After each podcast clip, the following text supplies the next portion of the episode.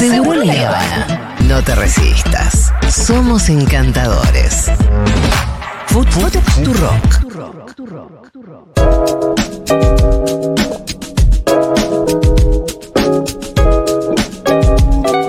Ya estoy recontenta de darle la bienvenida a nuestro invitado del día de hoy. Vamos a tratar de traer gente interesante los viernes, además de Gaby Borrelli, que ya estuvimos recibiendo muchos mensajitos. El señor César González. Bienvenido. Artista, poeta, cineasta, Y Villero. villero, niño resentido. Totalmente. Todo Ex- eso. Ex convicto nunca. Ex convicto también. convicto, viejo. Sí, Acá sí. ya. Las Mirá, cosas que 50%. Las cosas que compartimos, digámosla, boludo. porque si no, 50% de cupo De cupo, carcelario. tenemos No sé si, Carcelario. al- si algún Re- programa de radio. En la No. historia de la, de la radiofonía universal. No, y no, te voy a no. decir, si contamos a no. Paulita también, que obviamente es parte del programa, ¿Qué, que tenemos. presa? No, pero mucha, to- Ah. mucha torta en la mesa. Ah, también el cupo Ah, lesbiano. Ah. Cupo leviano alto, cupo. ¿Qué programa? No se Qué vanguardia, qué Sí, vanguardia vanguardia. total. Hablame de progresivo. Eh, yo me siento una persona aburrida y normal, realmente. Como Bueno, el cupo. eh, es el cupo de gente aburrida y normal. Siempre tiene que haber ahí. Che, bueno, César, bienvenido. Gracias por estar acá. Quiero decir que César, además, es el director de la película que produjimos juntos con Futurock, que se llamó Al Borde, y yo ya te vi diciendo debería haberse llamado La Caída. No, el suicidio. Ah, el suicidio. El sui- Pero pusiste la caída también, ¿o no? Dije, no, no, dije Ah, ¿el suicidio suicidio? directamente porque lo, lo, lo charlé con Martín, el diseñador. Sí. Y, el- y lo charlé y a los dos minutos me mandó el, el diseño de, de Sí, la República. De la, de la Republiqueta tirándose Sí, por. sí. Claro, para los que no lo vieron, tal vez no se acuerdan que el afiche de la peli era un agujero negro, una especie de mujer que representaba a la República al borde. Al borde del- De- del de agujero la- negro. Del abismo, Del sí. abismo. Y la película, para quien no la vio, ya está en YouTube. Sí, sí, hace rato. Hace un montón está en YouTube. Lo Va, pasa hace que. rato, tres meses, no, ¿no? tanto, pero cuánto tiempo ha pasado Por ahí podemos entonces. preparar las consecuencias de esa caída, ¿no? De esa, de, de esa. Sí, mucha gente me, me- me pregunta lo mismo. Yo todavía tengo un, un sabor muy, muy agrio con respecto Estás a la, amargado, con, la, con la película, ¿no? O sea, estoy muy feliz con, Sí. con la película, pero el- el- la sensación amarga de que no fue al borde. No fue al borde, fue, la, fue el Eh, suicidio. Para Mm. mí, después de, de la victoria de Milei y como le pasado a mucha gente que entró como en una tristeza muy, muy, muy profunda, a mí era más fuerte porque había recorrido el país, había entrevistado Sí. a tantas personas, había, me había convencido de que, De la de que se iba a quedar, lo, lo charlamos Sí. con el Pitu eh, cuando fui al acto de masa y todo, que fueron por tres puntos, nomás que no se ganó en primera vuelta.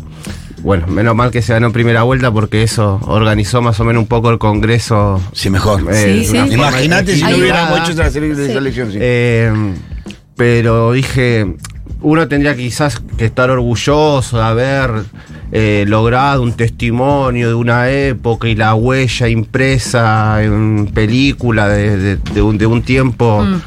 Eh, que no fue hermoso en nuestro país, eh, pero no, la verdad que no. no Pero es que nuestra película, digo, digo nuestra porque también buscábamos, digo, no solamente buscábamos retratar una época, lo que buscábamos era incidir en la Sí, época. y en esto me parece me que sobre esto que, que- que queremos hablar con vos, y esta es una línea sobre la que, la que vos venís insistiendo. ¿Cuál es el rol de los artistas cuando las papas queman, no? Porque No. tal vez cuando las papas no queman, no sé, qué sé yo, hacer cancioncitas lindas. Pero ¿cuál debiera ser el rol de los artistas cuando gobierna el fascismo? No, bueno, yo creo que es un momento muy interesante para que quede expuesto. A ver, yo no, no pido, no hago una radiografía de ideología con, con los artistas. Hay- Sí. A mí hay un montón de artistas que me gustan, que ideológicamente son cancelables, Mm. pero inmediatamente. Perfecto. Me Del- encanta poder ver de- dimensiones de- diferentes de, las, de las desde cosas también. Luis Ferdinand Celín, que para mí es uno de mis cri- escritores favoritos, antisemita declarado. No sé, Johnny Ramone me parece uno de los mejores guitarristas de la historia de- del rock o del punk, y era, no sé, del Ku Klux Klan casi. Eh, pero estamos hablando de uno de los mejores escritores de la historia, uno de los mejores guitarristas de la historia. Sí. En cambio ahora son fachos Y chotos. y a nivel... y a No son nivel- muy buenos. Pésimos artistas, la verdad. Hacia el fin de la noche. y a claro. nivel creativo, eh, no, no, no equiparan. Digo, es muy interesante porque ahí cuando se habla de la, la separación de la, de la vida y la hora. Por Sí. Otro caso, Woody Allen. En la Sí. vida, Sí. oscurísima. Sí. ¿Quién puede negar que hay- Peliculones. pe- obras maestras? Sí, no, sí. bueno, así un montón de casos. Ahora, en estos tiempos, yo creo que los artistas son expresión de de la moral de estos tiempos, de, de lo que se considera felicidad en estos tiempos. Yo ayer puse un tweet que se viralizó bastante, eh, que un poco lo resumo con, los- con un dicho popular, ¿no? Porque los dichos populares eh, albergan mucha más verdad que muchísimos libros a veces. La culpa no es del chancho, sino de quien le da de comer, Sí. ¿no? Entonces yo ponía en el tweet, dejen de exigirle tanto a unos pibes que en qué, que dónde te venían cantando que Sí. ellos estaban a favor de la igualdad, de que caiga el capitalismo, odas a las marcas Sí. multinacionales, Sí. A la guita. entonces a la guita, a exhibir, Al oro, la ostentación, La ostentación como una forma de vida y de la expresión de la ostentación. Bueno, y ahí entra para mí un fenómeno muy de estos tiempos, en Argentina por lo menos, que es de donde puedo hablar, que es la realidad que conozco, que es esto del consumo irónico. Entonces, ahora salimos todos a criticar a los artistas que no salieron inmediatamente a respaldar, a defender a, a Lali Espósito, pero seguramente hoy a la noche lo, va- lo- lo van a bailar, ¿eh? A las canciones de Sí. esos mismos artistas que ahora se rasgan las vestiduras diciendo qué pecho frío, qué cobarde. Entonces, somos medio hipócritas, ¿me entendés? Entonces hay una hipocresía ahí con, con, con, el- con los artistas. ¿Cuál es el rol del artista? Eh, yo creo que siempre tiene que profundizar, profundizar y profundizar. O sea, es como una especie de, de médico que da diagnósticos, pero no, no, no, no, no puede curar. Eh, tam- Pero eso tampoco- expresa una época de sí vos. Sí, siempre, siempre. Lo, lo que pasa- yo pensaba, ¿no? Vos decís, bueno, la, la pe- pensaba como en, en también una concepción del que crea. Vos decís, bueno, yo con mi película no solo quería mostrar algo, quería que no ganara mi ley. Exacto. ¿No? Es decir, entonces, entonces digo, Mercedes Sosa, ¿no? Cantaba una canción y quería que esa canción hiciera algo, ¿no? ¿No pensás que ahora hay, hay que eh, se crea sin la intención de quiero cambiar el mundo, ¿no? Esta idea de yo quiero que con mi película se cambie el mundo. El otro día también subiste, porque te sigo, a Pasolini en el Festival de Mar del Plata. Sí, impresionante. ¿no? Y decía, ¿qué, qué, qué, cuánto tenés que ver vos en esa tradición como Pasolini ante el fascismo? Que decía, bueno, yo quiero que mi película Teorema, que no la entendía nadie, Se lo dice la entrevistadora. dice, magnífico. yo quiero que cambie el mundo. Entonces, ¿hago una canción para llenarme de plata o hago una canción para cambiar el mundo? claro. ¿No? Y si Eh, la canción dice, es tu culo, es tu culo, bueno, bueno. tu culo, y por ahí no cambia nada. No, Y si digo- encima dice tu culo y va tirando No, dólares no. y te muestra una Ferrari No, no, y no lleno de oro, decís, chao, la No, creo que, toda. no sé cómo lo ves, por eso que me gustaría preguntarte. No todos los artistas tienen que querer cambiar el mundo, No. pero me parece que hay muchos menos ahora. No, sí, eh, sí, vi- eh, hay un, un fenómeno que, que- que es global y bueno, y que acá en Argentina tuvo como un arraigue muy, muy fuerte, ¿no? Todo esto, que el trap, el, el reggaetón, que no son géneros que son un mal en sí mismo, pero creo que hay que eh, dejar de, de negar eh, que por eso decía lo del consumo irónico. No, no, lo consumimos irónicamente, Sí. no, no, no nos creemos lo que cantan. No sé. Mm, Me claro. parece que sí, la sociedad se creyó lo que dicen gran parte de las canciones. Vos vas hoy en día a, a- vas a un bar a las 9 de la mañana, querés tomarte un café y eh, ir a leer como antes era normal 10 años, y ya hay un reggaetón. ¿Me entendés? Voy a quedar como re conservador, no me importa porque ayer estoy Vos con podés esta decir lo que quieras. No, no, pero voy a quedar como re conservador porque ya, ya, ya, ya está. ¿En qué te convertiste, conozco, sí. Bueno, vas a las 9 de la mañana y estás escuchando las proezas sexuales de, de- Sí. de los reggaetoneros. Y son las 9 de la mañana decís, flaco. Yo estoy Está de muy acuerdo bien dicho vos. Sí, las proezas sexuales. Estoy- estoy- Está muy bien dicho las Estoy- proezas sexuales de los Estoy reggaetonistas. arrancando el día, o sea. No quiero. Ah, no quiero ver escuchar eso, ¿no? Contra el- la pared, contra la pared. No. Me voy, bueno, me voy a, me, me voy rajando, me digo porque me pasa todo el tiempo, me meto en otro lugar, digo, bueno, este tiene una estética más burguesa, bueno, a ver, o no hay música, o música clásica, es un clima mejor para el. Vas y es lo mismo. Los mismos, te- los mismos temas sonando en todos lados. Vas a un shopping de fondo sonando lo mismo. no es inocente. No es inocente. Eh, hay un texto que recomiendo que también lo acusaron de ultraconservador cuando lo escribió, que se llama Sobre el jazz de Theodor Adorno, el filósofo alemán, que él critica el jazz tremendamente. Es, sí, diciendo es como el, resumiendo, dice es un entretenimiento para los blancos y, y por eso pueden tocar, porque es inofensivo, porque no, no, no tiene ningún tipo de. de, no, no representa ningún tipo de peligro para, para, para el capital. Eh, creo que.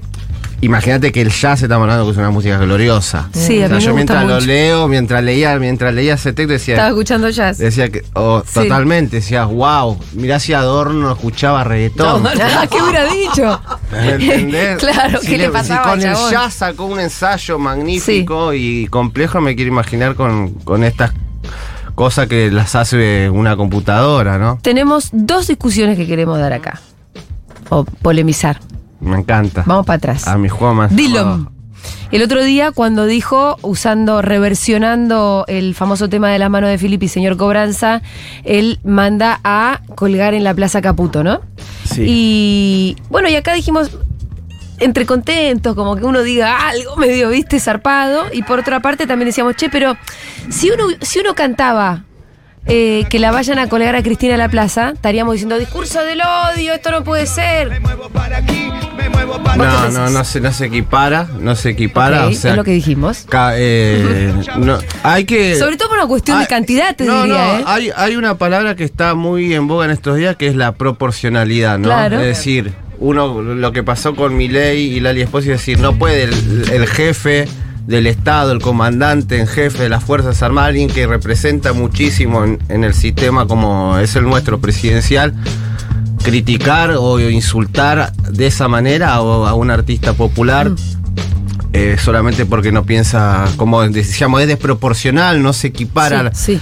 la proporcionalidad. No podemos equiparar a al delincuente de Caputo con Cristina, que fue elegida dos veces presidenta, te guste o no, dos veces la eligieron, ¿me? Sí, no, no sé si se equiparara a Caputo con Cristina, pero yo lo que decía era, si nosotros criticamos tanto, los criticamos tanto porque se ensañaron tanto y fueron planteando tanto odio durante tanto tiempo, ¿qué hacemos ahora cuando de parte de alguien que se parece más a nuestro pensamiento se apunta con la misma herramienta? Que es una cosa de ir a colgar a la plaza.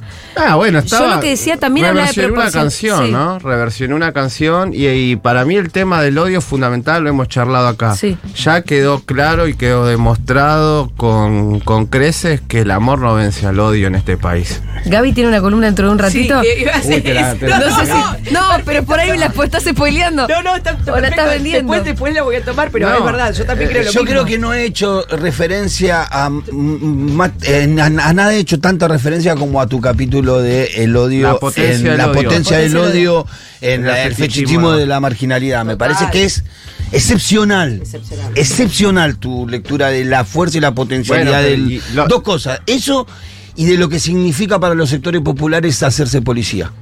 Esas dos lecturas que vos tenés son brillantes. Esas, te lo, nunca- se lo dije mil veces, pero me gusta Sí, al aire. una. Eh, gracias, hermano. No, yo creo que al odio lo vence otro tipo de odio.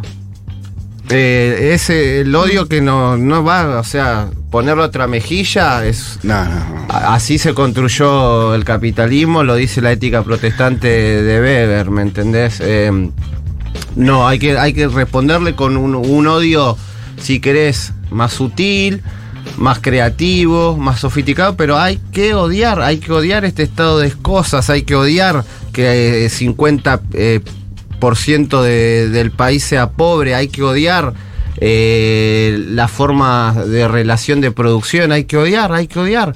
Si no, o sea, odiar es re- sinónimo, si quieren, rechazar, eh, despreciar, eh, resistirse a eso, pero el amor, el, eh, mirá que Macri era budista, Patricia Burri seguramente quizás antes de, de- de mandar a, a reprimir eh, puede hacer un- una invocación hindú, entonces Sí. no, no, no va por el lado del amor, hay que, hay que ser creativos en el odio. Me encanta. Me encanta. Esa es la verdad, yo te amo. Sí, Te quiero decir eso. Escúchame, Bueno. hablábamos recién también un poquito, agarraste el tema Lali, que nosotros nos venimos guardando de hablarlo porque venías vos. Así que todos vamos a querer hablarlo. Eh, bueno, para poner un poco de contexto, una pelea absolutamente desproporcionada, ¿no? Porque el presidente de la nación, además con sus manías, se la agarra con un artista que es una piba que hace poco además empezó a politizarse, que si bien tiene, yo creo que tiene una espalda ancha porque debe ser del artista popular más... eh, Nacional e Sí, internacional, más ¿no? famosa, la más pop. famosa. Es una artista pop súper, hiper famosa, un montón de gente que la banca, que la quiere. Y en estos últimos días de enfrentamiento directo con el presidente, estaba además, me parece a mí, ensanchándose todavía más su figura.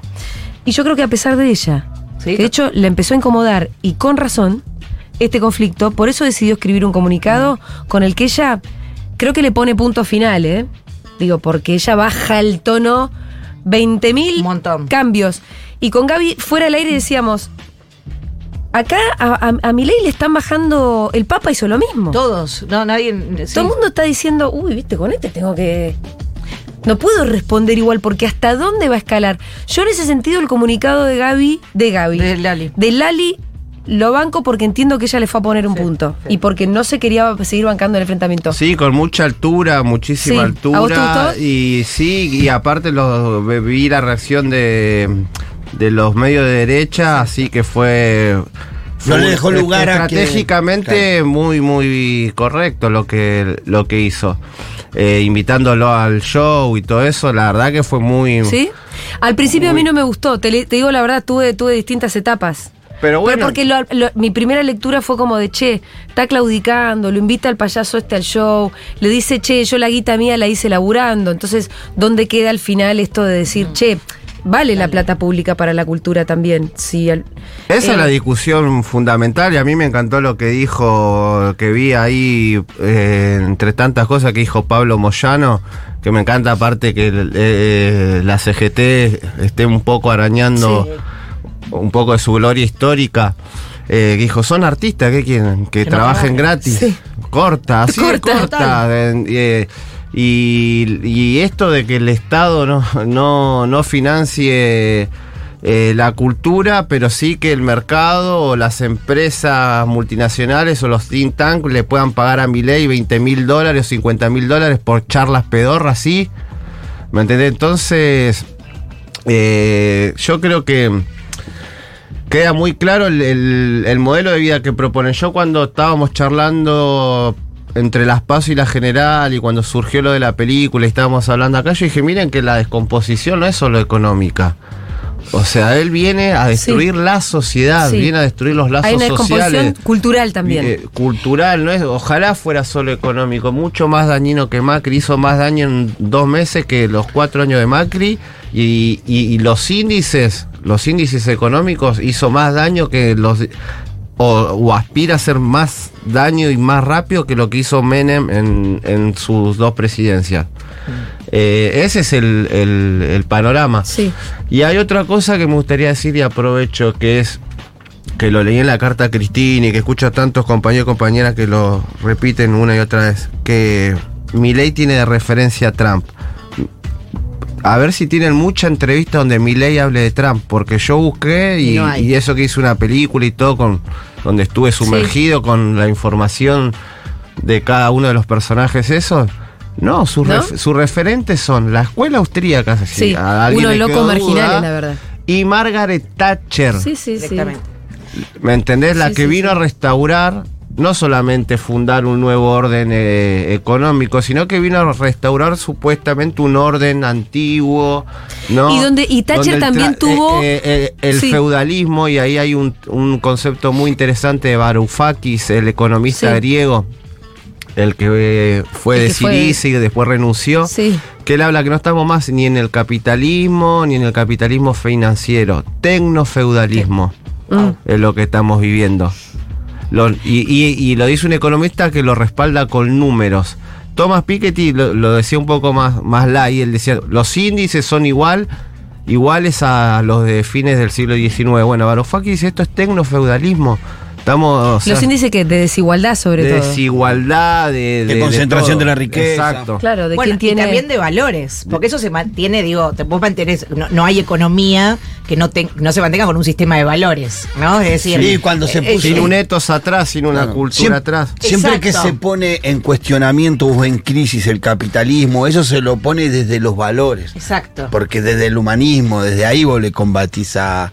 Siempre la argumentación viene desde ese lado. Porque me parece que lo que enfrenta Milei también, no sé cómo lo ves vos, es el individualismo, pero ya extremo, extremo, que Claro. este punto de la pro- no proporcionalidad también es en un individualismo total de no comprender que, eh, porque ese individualismo borra las, las diferencias de las opresiones. Vos no sos lo mismo, no es tu jefe, no es lo mismo Claro. un jefe peleándose con un empleado. Pero mira, ¿No? es tan, tanta oda al individualismo que te acusa de colectivista. Exacto. Como si fuera algo malo. Exacto. O sea, él usa los sí, colectivistas. Sí, Sí, no. y sí, lo contrapuesto a colectivista No, es O la individualista. justicia social es una, una Aberración. Yo ahí tengo, yo Eh, tengo ahí algo parecido, yo te escuché, yo creo que él puede decir eso porque en estos años hemos vaciado de contenido nosotros a la justicia social. Sí. O sea, y nadie defiende algo que no conoce o que no abraza. Entonces, hoy decir justicia social, ¿qué Bueno.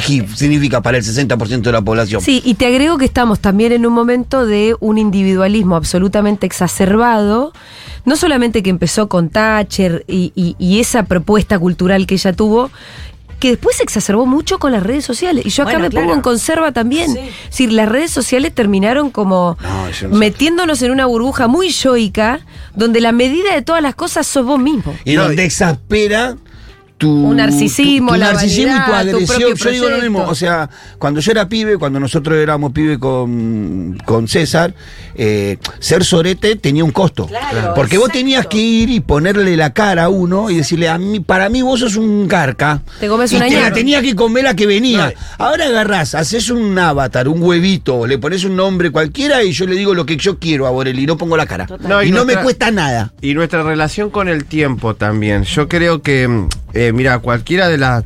Si uno haga- mira las- las- las medidas y todo lo que viene haciendo mi ley desde, desde que asumió, en, en otro momento de la historia argentina hubiese bastado por lo menos para que haya muchísima más movilización y muchísima eh, más actividad, si querés, De protesta de todo tipo, ¿no? De protesta, de, de- de revuelta. En Francia, por mucho menos, ya hubiesen tomado. llenan de caca la puerta de la Casa Rosada. de nuevo la Bastilla, Sí, hubiesen sí. destruido el Palacio de Versalles, pero con muchísimo menos, Sí. ¿eh?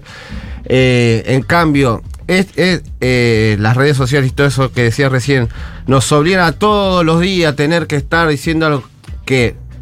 Entonces no te puedes enfocar con lo que pasó la semana pasada Sí, porque, lo importante. porque estás obligado a, decir algo nuevo todos los días, todos los días. Digo, no en un programa de radio que está para eso, está para informar Sí, no, justamente todos los días, pero no nos podemos detener porque ya estamos como bajo un flujo de de histeria, si se quiere, de, de un- de- como de una esquizofrenia permanente. Yo igual me pregunto realmente si estamos en una ruptura en la, en la historia. Yo creo que mi ley sería un lo, lo dije en otro lugar y lo vuelvo a decir. Mi ley sería estrictamente un fenómeno, sería est- estrictamente un acontecimiento y una irrupción si hubiese ganado con pleno empleo del gobierno saliente, Mm. inflación controlada o en descenso y con un bienestar social de las mayorías. Si Milei ganaba en ese panorama, ahí te estaría diciendo, estamos... Sí, eso No pasó en algunos países de Europa igual, ¿eh? Yo te voy a decir, hay lugares, por ejemplo Estados Unidos también, donde las variables económicas y el bienestar social... eh, La primera parte de Trump, decís vos. No, Sí, al sí. revés. No, Eh, donde- Trump va a ganar cuando la economía de Biden es muchísimo mejor que la de Trump. Bueno, Todos los por índices eso te de digo. Biden le ganan a Trump. Por eso te digo, y en Europa también, en Italia está todo, está todo más o menos bien, en Europa está todo más o menos bien, no están como nosotros, no tienen nuestros niveles. de- Italia más o menos, ¿eh? Italia viene con- acarreando una crisis bastante... pero no se compara con la nuestra. No, No, tienen 140% de De inflación en un año, No. no. tienen el 50% de pobreza, no sé de cu- en dónde estamos de indigencia. Digo, es es cierto que pareciera que la crisis justifica bastante la llegada de Milei, pero creo que no nos podemos quedar solo en eso, porque vos ves que hay extremas derechas muy parecidas en varios aspectos a Milei que ganan en contextos bastante favorables, económicos digo. Sí, sí, Entonces hay algo que le está pasando a las sociedades, a eso voy, ¿no? Total, total. Yo vuelvo a- a- hacia atrás porque digo, esto de que Trump es proteccionista. Tr- ¿Qué protege? La raza blanca protege. No, Trump. protege la industria, protege la economía No, local. No, eso es más, es más una cosa que todos empezaron a decir y repiten, pero si lees, digamos. César, tiene barreras arancelarias. Vos si querés importar algo a Estados Unidos no lo haces así nomás. Pero eso es desde antes de Trump, eso es de, de- de- del, del gobierno de Sí, no es una idea de, pero, pero, pero él sigue siendo nacionalista en ese sentido. Los O chabones sea, cuidan su proteccionista eh, por el muro lo más proteccionista que hizo. Que es una Pero aberración. digo, no dio de baja las, las barreras arancelarias. Eso es una diferencia que No, tiene con y, pero también le dio un montón de esto que está que es buenísimo que, que esté saliendo a la luz pública, ¿no? Lo de las exenciones pos- eh, Mm, impositivas y todo Sí, eso, ¿no? a las grandes tecnológicas Eh, y todo los, eso. Los verdaderos planeros, Sí, los verdaderos total. planeros del, del Estado. Bueno, Trump se cansó de darle de- lo mismo que hace Milei, de darle eh, muchísimos Beneficios. beneficios, a, a- a la- a las grandes empresas. Después medio está el circo de que, de que oh, qué nacionalista que es. es. Es el representante como Milei de son re- restauradores, vienen a restaurar Un orden. un orden que nunca existió Total. aparte, pero ellos vienen, eh, su idea es perdimos por culpa del progresismo, perdimos la familia, perdimos la familia heterosexual, todo se desvió. eh, la culpa de que gane mi ley es del, del cupo trans. Eh, y a- eh, es que mucha gente Eso lo es tremendo, cree. sí, claro, mucha por gente del peronismo lo cree, pero Por supuesto, pero El eh, te voy a decir, de el morenismo cree esa boludez. Exacto, el morenismo No cree que la culpa las solamente. feministas No somos solamente. las culpables o las lesbianas somos la culpable de que se ganado Sí. por ahora con- No Sí. es así. Claro. César, eh, ¿querés decir alguna cosa más? A ver. Quiero que me haga la de Pasolini, que yo sé que, que- que- Porque tenemos tres minutos más. No, no, estoy bastante. ¿En serio? ¿Pero qué te di? ¿Qué ese cuadernito? Ya dije todo lo ¿Qué que querías más decir? Ya dije, dije todo lo que quería decir. Entonces le vamos a dar un aplauso enorme. Genio. César, gracias por haber venido. Siempre. Compren eh, mi libro, El Niño Sí, eso tenía para Por decir. favor, eso. Y lo tienen en la librería, El fetichismo, la marginalidad, el anterior y los cuatro libros de poesía que. Regalé tres veces antes. tu libro y las tres veces quedé tan bien, amigo. ¿El niño resentido? No, o la no, de- no, la, la, el El fetichismo de la fetichismo de la marginalidad. Y- es una obra de arte. Es una joya, es y una me pone joya. muy triste los precios que están los Sí, libros. sí. Bueno. Así que si me quieren regalar alguno en la librería. Perfecto. Eh, ¿El niño resentido está en la librería Futurock? Sí, Sí. pero ese no quiero porque Está, ese- está en la vidriera de la librería. Sí, lo vi recién. Sí, digo, por si alguien lo quiere venir a comprar, se compra el niño resentido acá. Además, debe estar en todas las librerías porque es una editorial muy famosa la que te editó. Sí, Ping Random House. Ma. Sí, sí, sí. Me alegra que le esté yendo bien al libro, Me además. está yendo muy bien a pesar de esta crisis económica brutal y bueno, muy agradecido y eso demuestra también que hay un sector de nuestra sociedad que sigue siendo sensible a- ante, ante otras realidades porque el libro es muy crudo en ese sentido y se está vendiendo y me llegan comentarios de mucha gente. Yo tengo que admitir que no lo leí todavía. Es un libro autobiográfico Sí, es una novela autobiográfica. de tu niñez. De mi niñez hasta el momento que caigo preso, así que me abrí, así que hay miles de personas Mm. que saben en detalle mi vida y un poco me da pudor, pero me está parando la olla en este momento tan, tan Y difícil. además lo dejaste cuando entras a la cárcel y se viene el 2. Claro, podés seguirla, podés seguirla. boludo, César, está mi- muy bien. Hay que pensar así propio también, ¿sabes? CM y mi propio manager. Muy bien.